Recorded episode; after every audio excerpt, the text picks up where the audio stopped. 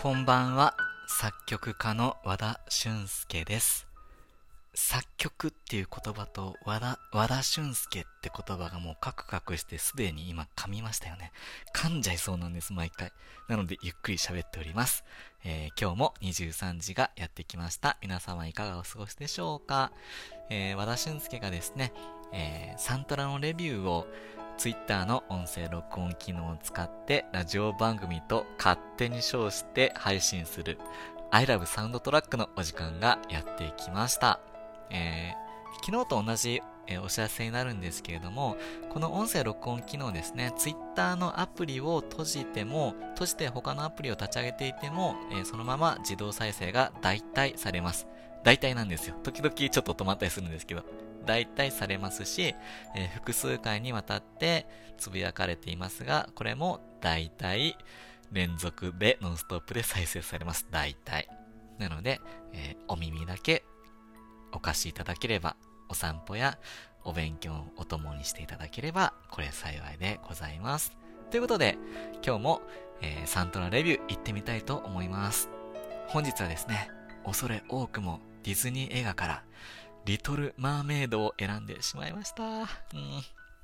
リトル・マーメイド大好きなんです。本当に。だけどやっぱりこの映画を選んだことはちょっと後悔しました。だってもう名作中の名作なので、たくさんの方がたくさんのレビュー、たくさんの見解を、えー残していると思うんですね。もうそんなとこで恐れ多くも僕の誰事なんかを言うのは気が引けるんですが、まあこれは和田俊介が勝手に思った和田俊介の妄想レビューですので、温かい耳で聞いていただければと思います。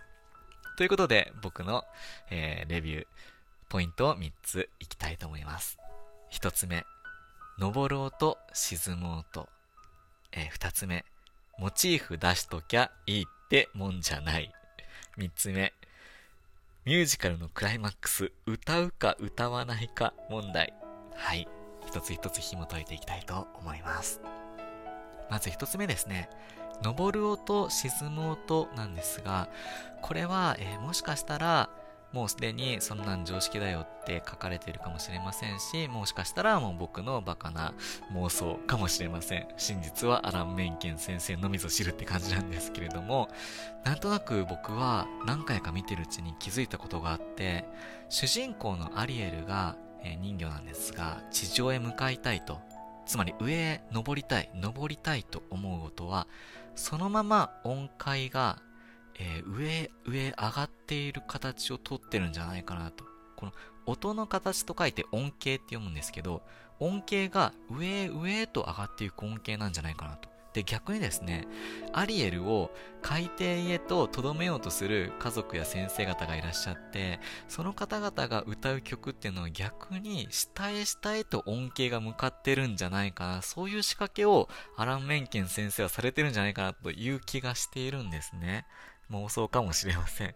ちょっと一個弾いてみようかなと思いますが、えっ、と、アリエルのね、アリエルの部屋で歌うアリエルのメインテーマ曲なんですけど、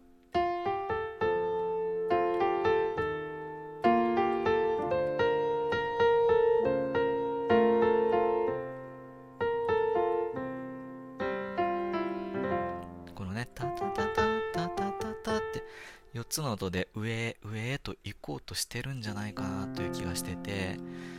逆に、アンダーザシーっていう海の底の方が楽しいよっていう曲は、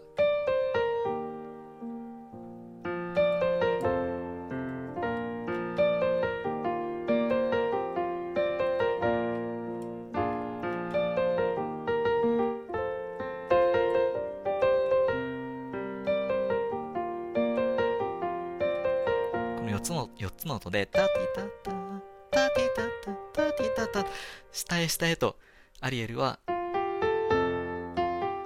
上上と行ってるんじゃないかなという気が、まあ勝手に僕は妄想で思っております。で、この音形が上へ行くっていうのは、そのまま歌のパワーが上へ向かう。そして音形が下へ向かうっていうのは、そのまま歌のパワーが下へぐっと向かうっていう歌って正直なんですよね。で、そのパワーとパワーがぶつかり合ってて、とても物語とリンクした仕掛けなんじゃないかなと僕はそんな風に思っております。素敵です。それではポイント2に行ってみよう。ポイント2は、えー、モチーフ出しときゃいいってもんじゃない。すごい上から言ってますけど。まあ、アラン・メンケン先生すごいですって話です。と、アレンジャーさんすごいですって話なんですが、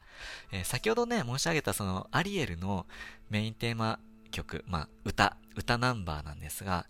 多分大体映画が始まって20分ぐらいで出てくるんですよね。そこで、えっと、歌われるとても素敵な曲なんですが、なんとなくそこで初めてそのメロディーを聴いた、聞くような気分にはなっちゃうんですけど、実はもっと前から出ていて、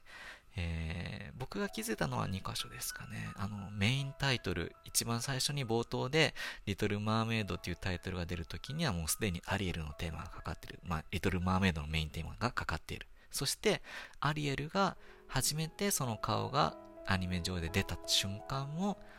アリエルのテーマがかかっている。で、こう、こうやって、モチーフをどんどん知らないうちに僕らの耳の中に、心の中に残していって、そしてそれが一番熱を帯びる、一番感動的な光を放つっていうシーンで、えー、そのモチーフの歌が歌われるんですよね。つまり、アリエルのナンバーが始まっているのは、冒頭からもうすでに始まってるんですね。20分かけて、そのアリエルのサビへと向かっているという仕掛けがあるんです。ミュージカルの醍醐味ですよね。モチーフを使って、えー、歌の輝きを何倍にでも増せるって。で、これは難しいんです。モチーフ出しときゃいいってもんじゃないっていうのは本当にそういうことで、えー、出せば出すほど輝きが失われる場合もあるんですよ。うるさかったり、うるさかったりというか、その、しつこかったりかな？しつこかったり、もしくは、さっきそのメロディー聞いたよ。それがもう一回歌で歌われ、歌われてもちょっと、あんまり感動しないなっていうことにもなりかねない。そのうまいバランス、うまい塩梅をとって、20分のナンバーを作っている。これがモチーフの醍醐味ですね。とても素晴らしい。誰だ僕は？というえー、そんな風に僕は聞いています。そんな風に僕も作りたいなって思います。はい。ポイント3、最後ですね。えー、ミュージカルのクライマックス、歌うか歌わないか問題、これ非常に悩ましいんですよ。えっと、ミュージカルにはね、たくさんのタイプがあって、もしあの、このサントラレビューのラジオで言えたら、他の回でも言いたいんですけれども、このリトル・マーメイドに関して言えば、非常にストーリーに、えー、寄り添ったナンバーが多いんですね。で、ストーリーに寄り添ったナンバーがミュージカルになるってどういうことかって言ったら、えっと、ストーリーを一個一個階段を上がって、えー、クライマックスへ向かっていくものが、まあ、ミュージカルじゃない普通のストーリーテリングだとすると、えー、その階段を3段4段飛ばしで、グイッグイッと感情を上げていってくれるのが、まあ、ストーリーに寄り添ったミュージカルナンバーの作りなんですね。で、そうすると、あの、冒頭はめちゃめちゃ効くんですよ。冒頭中盤はめちゃめちゃ効くんです。で、どんどん僕たちも物語に熱中していくんですけど、物語に熱中した時には逆に歌は必要なくなってしまうっていう非常に難しい問題があるんですね。で、実際この頃のディズニー映画、このリトル・マーメイドもそうですし、アラジンや、えー、ノートルダムの鐘ですね、あたりも、やっぱり後半になればなるほど、歌ナンバーがちょっと減ってくるっていうジレンマがあります。まあ、それは、いい悪いの問題じゃないんです。だって後半それで面白いので、で、熱中できてるので面白いんですけれども、でもミュージカルだから最後まで歌いたいじゃないみたいな気持ちもあってね。で、それが、おそらく別のサントラレビュー会でやる気もするんですが、ものすごくうまくいってるのがララランドです。そして、アラジンの実写版です。